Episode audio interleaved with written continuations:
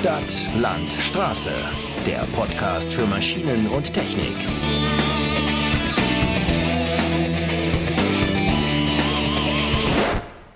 Herzlich willkommen zur ersten Folge Stadt, Land, Straße im neuen Jahr.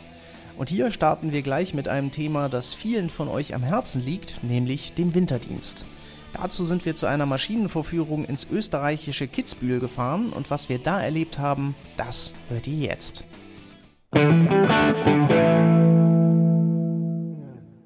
Alles ist voller Schnee, der Himmel ist klar und am Horizont sind nichts als Berge zu sehen.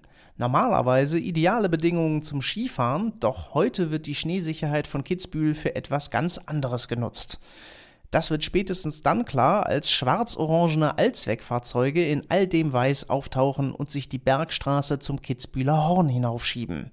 Genaueres zu der Maschinenkolonne berichtet Patrick Palsmeier, Geschäftsführer der Hansa Maschinenbau GmbH. Ja, wir haben hier Praxistage organisiert äh, mit der Firma Karlbacher und unserem äh, gemeinsamen Vertriebspartner, der Firma Papas. Wir testen drei Maschinen von uns äh, mit Schneefrästechnik, mit Winterdiensttechnik, mit Streuertechnik mit Schneeflugtechnik äh, und sind hier im herrlichen Wetter und genießen die Aussicht und die Maschinen.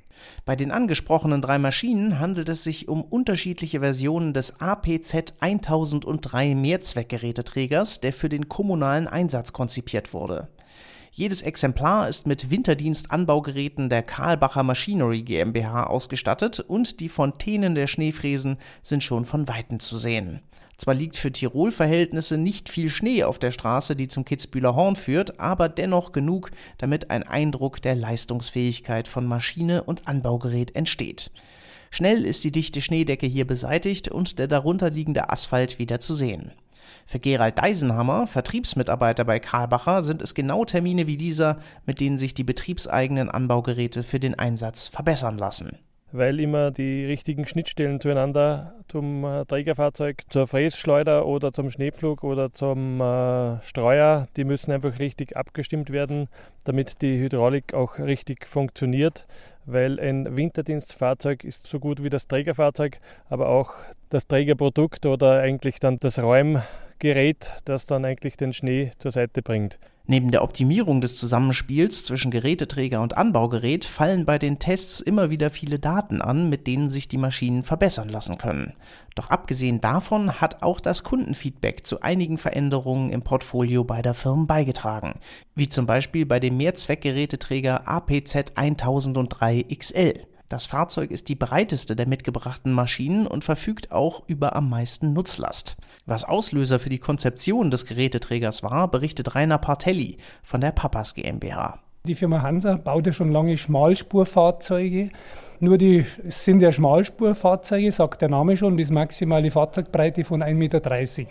Und dann kommt als nächstes Fahrzeug in unserem Produktportfolio äh, gleich das nächste der Unimog. Und unser kleinster Unimog hat 190 PS und hat eine bestimmte Größe und eine Baubreite von 2,20 Meter. Und da haben wir dann zwischendrin genau eine große Lücke.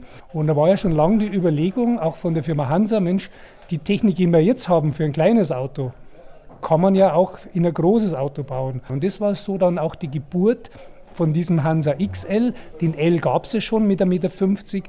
Und so hat man das Fahrzeug dann weiterentwickelt, also mit der neuen Kabine, mit der neuen Technik, aber halt in einer Breite mit 1,80 Meter und einem zulässigen Gesamtgewicht von 9,5 Tonnen. Und wenn ihr jetzt genauere Infos zu der Maschinenvorführung haben wollt, dann gibt's für euch wie immer einen ausführlichen Text mit Fotomaterial auf unserem Fachportal bauhof-online.de. Der ist dann in den Show Notes verlinkt. Das war es erstmal von unserer Seite, aber die nächste Ausgabe Stadtlandstraße kommt bestimmt, also macht's gut und bis zum nächsten Mal.